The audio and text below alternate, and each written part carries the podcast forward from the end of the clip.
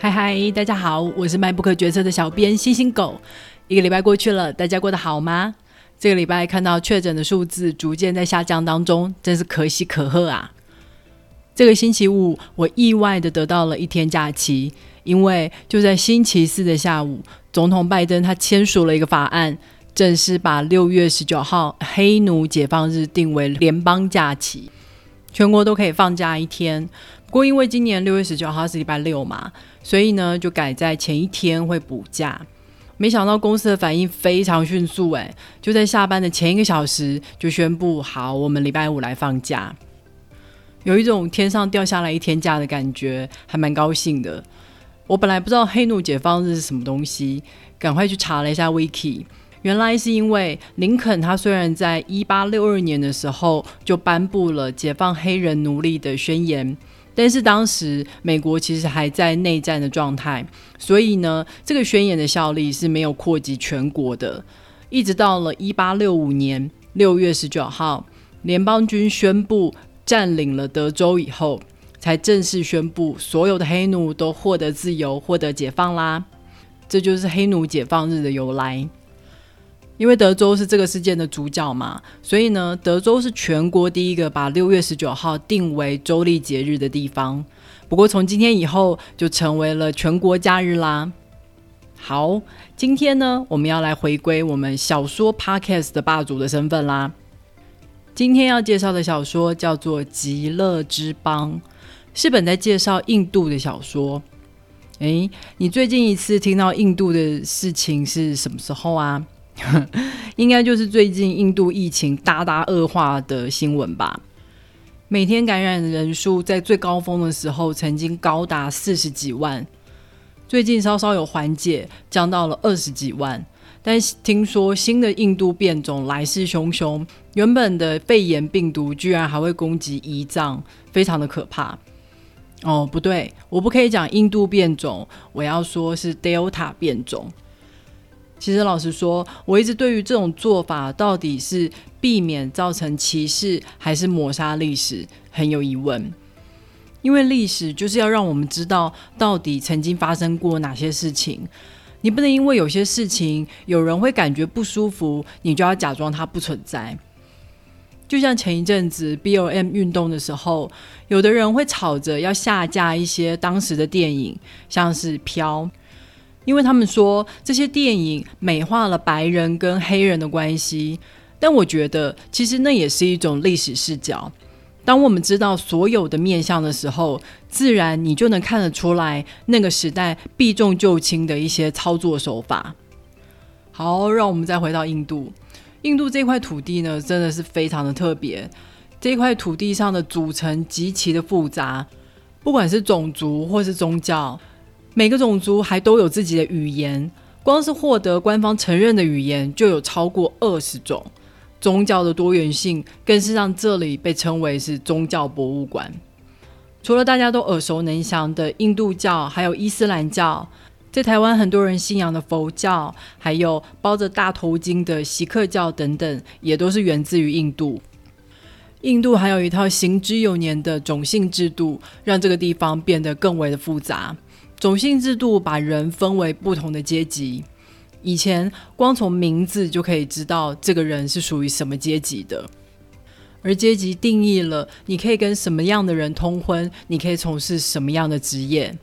虽然到了现在这个社会，种姓制度已经没有这么严格了，人们可以自由选择自己想要从事的工作，但是结婚的时候，人们还是会倾向去选择跟自己同样种姓或是比较高种姓的人结婚。而社会里面对于贱民阶级的歧视一直都存在，从来没有消失过。这块土地上还有另外一个冲突点，就是国家。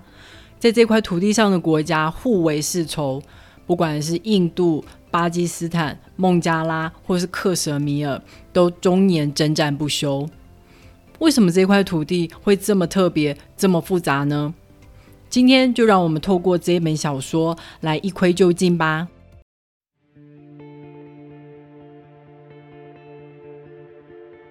在开始讲这本小说之前，不能免俗的，我们还是得先来了解一下这块大陆上的简略的历史。小说里面最早出现的蒙兀尔帝国是由蒙古人所建立的。当年的蒙古人就这样一路西征，建立了一个横跨欧亚的大帝国，其中也包括了印度大陆。这个时候的蒙古尔帝国官方的信仰是伊斯兰教。接着登场的就是大英帝国。大英帝国乘着大航海时代的翅膀起飞茁壮，它击溃了蒙古尔帝国，殖民了这块土地。虽然之前蒙古尔帝国的官方信仰是伊斯兰教，但其实这块大陆上最多人信仰的是印度教。所以在这段时间，英国政府就一直利用印度教徒跟穆斯林之间的矛盾，来制造双方的对立，自己则坐收渔翁之利，巩固自己的政权。结果，等到第二次世界大战之后，英国的国力已经无法维持这个远在印度洋的殖民政府以后，但这块大陆上不同信仰的人民也已经分化成无法组成同一个国家，所以原本的英属印度就解体成为两个国家，一个是以伊斯兰教为主的巴基斯坦，一个是以印度教为主的印度。然而，这条由英国殖民政府所划定的国界非常的随便跟混乱，它根本就是在宣布独立的前一天才公布界限在哪里。像是旁遮普邦，它是直接就被一分为二，一边归巴基斯坦，一边归印度。结果被划进印度的穆斯林不得不逃往巴基斯坦，而原本居住在巴基斯坦的印度教徒也被迫迁往新划分的区域。一夜之间，原本那些世世代代居住的家园就成了别人的土地，超过一千万人成为了难民，五十万人在冲突中失去性命。不仅如此哦，英国还留下了许多悬而未决的区域。例如像是克什米尔，还有孟加拉。孟加拉地区同样也信奉伊斯兰教，所以英国当时就把这个地区也划进了巴基斯坦，称为东巴基斯坦。但这个地方根本就跟巴基斯坦完全的隔绝，中间还隔了一个印度。后来就在印度的支持下，孟加拉自己独立建国了。克什米尔跟孟加拉比起来，还要复杂很多。虽然克什米尔境内是穆斯林占大多数，但当时在印度跟巴基斯坦建国的时候，统治克什米尔的政府其实自己也想独立，所以当时他并没有投靠有同样信仰的巴基斯坦。而当巴基斯坦试图想要把克什米尔吃下来的时候呢，克什米尔就去寻求印度的帮助。当然啦，这个大门一开，印度就打蛇随棍上，赖着不走了。最终，克什米尔独立的大梦没有做成，只能被迫加入印度。一开始的时候，印度承诺给克什米尔特殊待遇，享有宪法三七零条的保护。在这条宪法里面说，克什米尔可以拥有自己的宪法、自己的国旗，还有外交跟国防以外的高度自治权，就相当于印度的一国两制啦。当然，他的命运也跟中国的一国两制一样。印度政府一直以来就不停的借各种机会蚕食、鲸吞克什米尔的主权。到了二零一九年，印度总理莫迪直接不演了，把三七零条文里面给予克什米尔的特殊待遇全部废除。这个条文原本维系了印度跟克什米尔之间的微妙关系。但是有大印度主义的莫迪认为，这个条文就只是在分裂印度而已。克什米尔当然是印度不可分割的一部分啊，怎么可以享有什么特殊待遇呢？莫迪他不只是大印度主义者，他还独尊印度教。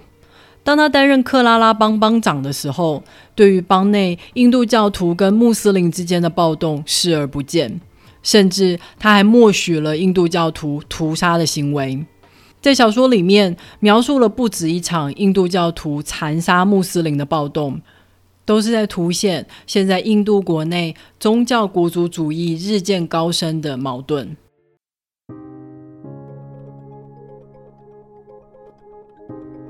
对印度历史背景略有了解之后，我们终于可以来讲小说啦。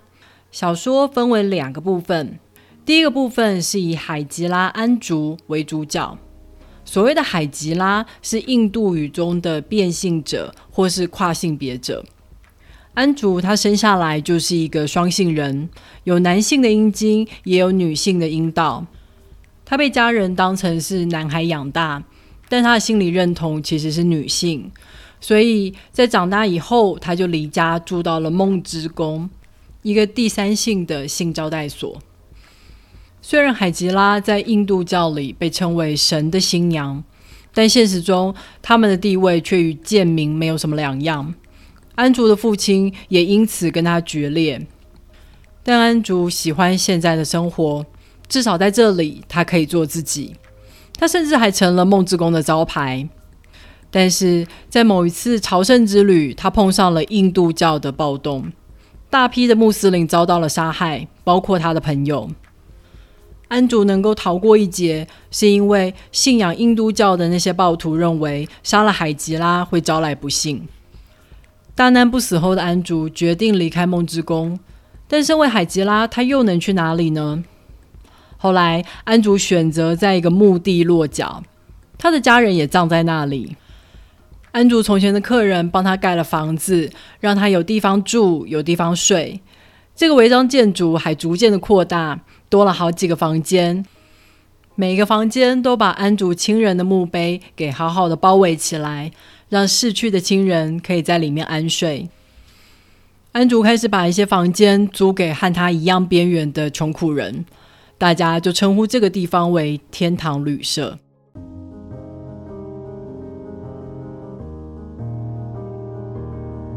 小说的第二个部分则是以地洛为主角。他的母亲出生于高级种姓的家庭，但后来跟建敏谈了恋爱，未婚生下地洛。母亲被迫把女婴送到了孤儿院。几个月以后，蒂洛的母亲与家庭断绝关系，去孤儿院把自己的女儿领养回来。所以，蒂洛的养母其实就是他的生母，只是养母从来没有公开承认蒂洛就是他的亲生女儿。蒂洛也心照不宣的没有去戳破他，也许是因为身世的关系，所以蒂洛向来都独来独往。他不属于任何一个宗教，也不属于任何一个阶级。他后来跟来自克什米尔的穆沙谈恋爱，穆沙的妻子跟女儿在一场屠杀里面丧失了性命。这场屠杀的起因非常的可笑，是因为当时有一辆车子压过了一个汽水瓶。发出了爆炸的声音，一直在暗中监视的政府军以为有武装分子发动了攻击，所以立刻就不分青红皂白的开始对现场所有的民众扫射。穆沙的四岁小女儿就成了这场扫射里面年纪最小的受难者。这就是克什米尔的现状，人民随时都有可能死于武装分子的抗议活动，或是死于政府的高压震爆。在这么频繁的暴力之下，没有人可能获得胜利。穆沙为了克什米尔持续的战斗，而蒂洛就是这场战争的见证者。在印度政府追捕穆沙的过程中，他目睹了无辜的人被杀害，然后这具尸体就被当成了穆沙。报纸大幅的报道，武装分子指挥官遭到击毙。军官还有警察联手领了巨额的奖金。在克什米尔杀人如麻的上校流亡到了美国寻求政治庇护。上校老婆在文件上面巨细靡遗的描述自己曾遭受到的酷刑，而他所说的全部都是上校用来寻求异议分子的手段。虽然上校成功的躲到了美国，但他一直怀疑。克什米尔的武装分子会追到美国寻求报复。几年之后，他终于承受不住，精神崩溃，枪杀了自己的妻子还有小孩，之后再举枪自尽。印度的情报局一直抓不到穆沙，所以就想抓蒂洛来逼供穆沙的下落。但因为蒂洛跟情报局的副局长是老朋友，手下不得不稍加收敛。即使如此，还是在审讯室上演了一场虚伪的戏码。情报局的副局长不想自己去淌这个浑水，所以就让以前的旧同学去把蒂洛救出来。旧同学一直以来都跟情报局合作，私底下获得了许多地下情报，所以成为了一个知名的记者。情报局的军官见到是老朋友上门来讨蒂洛，开始讨价还价，想要一篇煽动舆论的报道作为交换。武装分子还以为自己的故事真的可以让克什米尔的处境让大众知道，认真的跟记者说自己的遭遇。殊不知，这一切不过就是一场利益交换而已。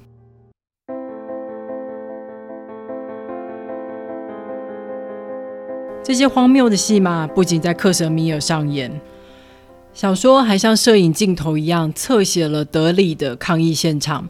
呈现出印度复杂的社会状况，在这里聚集了来自全国各地的抗议民众，永远不会缺乏新闻话题或是画面。正在进行绝食抗议，高喊着“终结贪腐”的老人，是目前媒体最爱的宠儿。只要有他的画面，收视率就会飙升。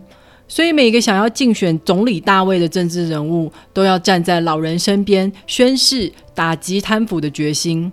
老人也大声的在镜头面前宣称，这就是继圣雄甘地之后的第二次自由抗争。就在反贪腐的大帐篷旁边，有一群一九八四年美国化工厂毒气外泄事件的受害者。由于事件已经过去了几十年。电视台记者早就对他们兴趣缺缺。当时因为毒气的缘故，当地生下了非常多的畸形儿。现场摆了许多惨不忍睹的照片，还有一台电视反复播放着当年化工厂老板来到印度之后，对着镜头挥手说：“妈，我在这里。”活像是那种第一次上镜头的小朋友。同在这一区的还有失踪者之母协会的人。他们的孩子在克什米尔的战争中失踪，没有人知道他们的下落。但是他们在德里一点都不受欢迎，甚至还有一些人会对他们手上的照片吐口水，因为这些印度教徒的亲人在克什米尔争取独立的战争里面被迫离开了克什米尔，住进难民营里面，至今都还是无家可归。还有一些年轻人。他们显然对克什米尔的现况完全不知情，看着他们抗议的布条，还在讨论着：“哇，我是克什米尔哎，听说那里美极了，嗯，真想早一天去玩呐。那里还有战争吗？早就结束了吧？”这群克什米尔的母亲听在耳里，不禁心里想：是不是有什么平行宇宙是他们不知道的？如果有的话，他们也想去那个没有战争的世界。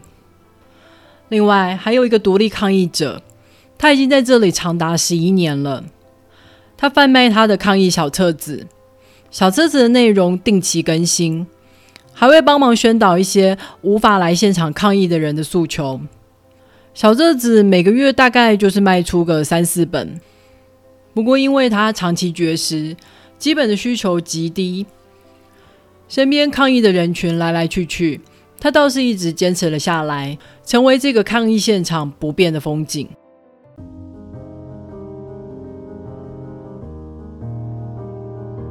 蒂洛最后也来到了天堂旅社，在这里集合了各式各样的人，有安竹以前梦之宫的姐妹，还有一个弃婴，她的妈妈是印度的共产分子，被警察轮暴之后怀孕，原本想在生产之后把小孩给杀了。但后来还是决定把小孩留给这群好心人，蒂洛与安竹就成了他的妈妈。还有一个假装自己是穆斯林的贱民印度教徒。原本他的爸爸就一直是以处理牛的尸体为生。有一次，有个警察向爸爸索贿不成，就污蔑爸爸是杀牛犯。在印度教里面，牛被视为是神兽。爸爸当场被一群民众暴打而死，但因为死的是一个贱民，所以没有任何人受到惩罚。他抛弃了自己的身份，想着有一天一定要报仇。但现在他在天堂旅社有了新的家庭，也有了新的工作。他帮那些被社会抛弃的人处理后事，他帮他们清洗尸体，好好的裹上尸布，用他们想要的方式下葬。不管是印度教或是伊斯兰教都好，每一个人在这里都是被接纳的，每一个人在这里也都是自由的。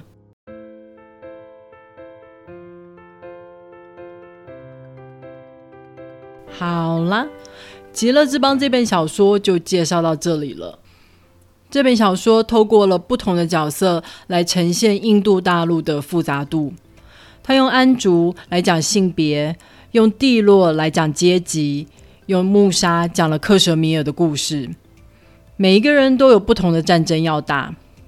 现在的印度总理莫迪一直说，印度只有分印度人跟叛国者。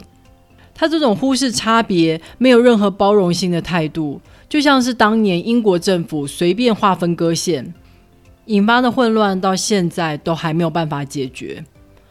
这也让我想起小时候的那个寓言故事《太阳与北风》。你越是逼一个人把自己的宗教认同、种族认同脱下来，人越是会把这些紧紧的抱住，就像是这些东西是唯一能够证明他们存在的宝物一样，一切都只会适得其反。只有像在天堂旅社一样的地方，大家能够在这个地方开心做自己的时候。才有可能产生真正的认同与连结。如果你喜欢今天的故事的话，别忘了透过 MyBook 角色的导购链接来购买这本小说哦。网址是 triple w 点 mybook 点 tw。也别忘了透过 Apple Podcast、Spotify、First Story 跟 YouTube 来订阅 MyBook 决策。你的订阅跟留言就是对我最好的动力。好的，让我们下个礼拜再会。拜拜。